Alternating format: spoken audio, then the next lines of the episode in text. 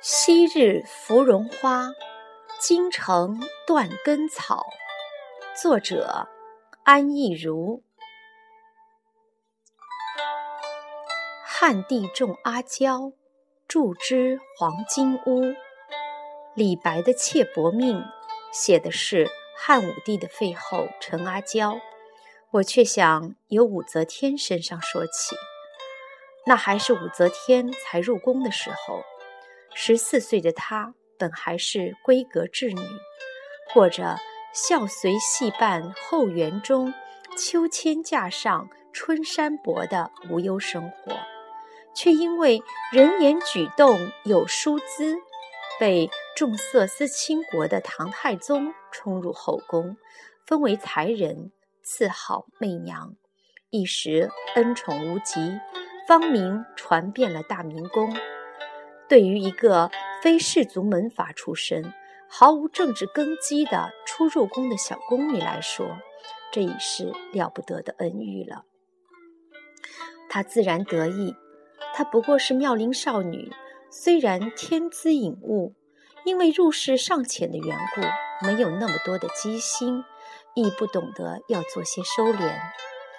初临恩宠的她，不知道什么是宠极爱还歇。只是欢欣雀跃，一团欢喜。然而不久，他就失望了，这是必然的。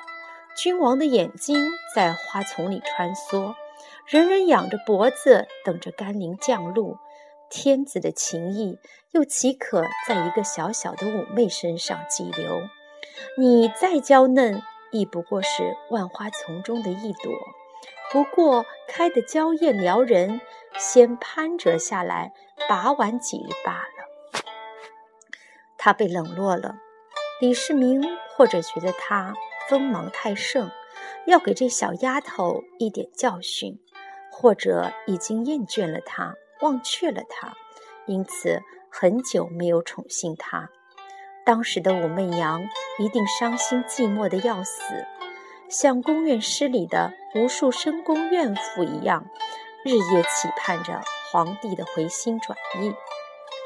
难道就这样磨损自己鲜洁明亮、光滑如缎的青春吗？不甘心沉沦的她，在一个春光柔软的下午，打扮素净，谦卑地去谒见了新晋的红人徐慧、徐才人。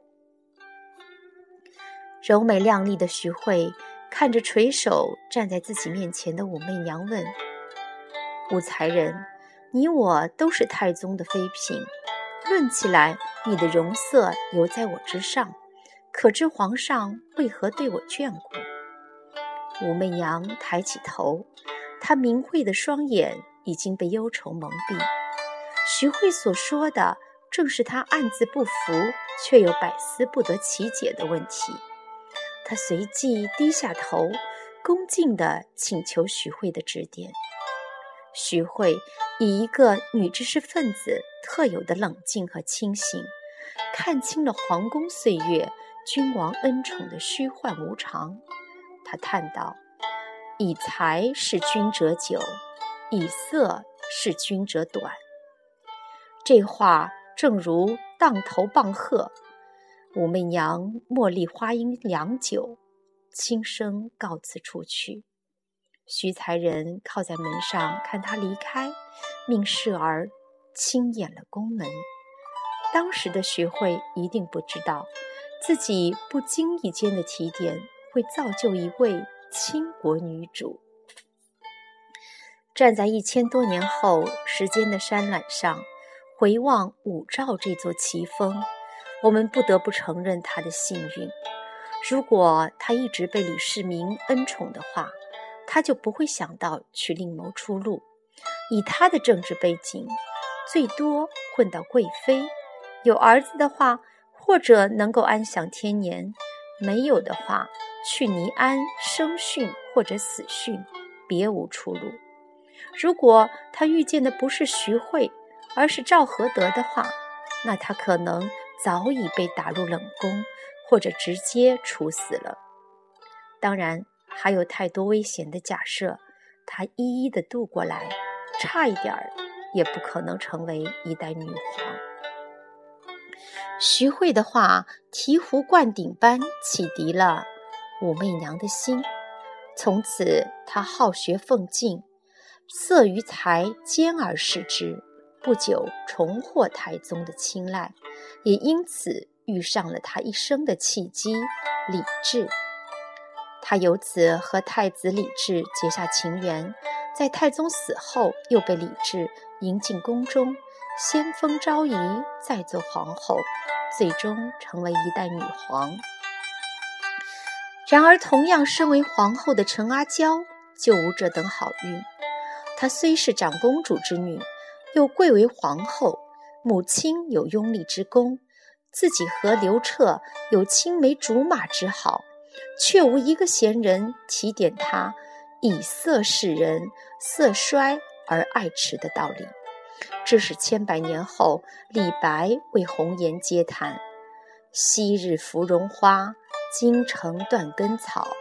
以色示他人，能得几时好？”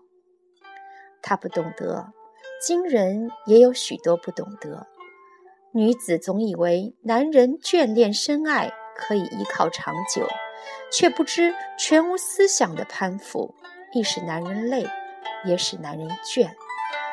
芙蓉花和断根草，红颜与白发之间，远不过一墙之隔。李白说：“杜深情且疏”，他是对的。无端的怀疑和猜忌，最是伤人，它会让人对爱丧失欲望。在爱情里，阿娇是单纯无辜的，她坚持的不过是她的老公只能爱她一人。可惜她的命，她自幼的际遇害了她。她生来是万人之上，不需要避让，更谈不上宽容。可偏她嫁的又是皇帝，还是个心性才智出类拔萃的皇帝。他的交金，让他对皇帝夫君也总是理所当然的硬碰硬。刘彻无疑是一个爱情多元论者，偏偏他又是皇帝，和他的文韬武略、丰功伟绩一样，他的好色同样不落人后，搁在皇帝堆里都是名列前茅的。而阿娇的爱情却太持久，太绝对。他的爱太尖锐，渐渐地扎得他疼，成了肉中刺。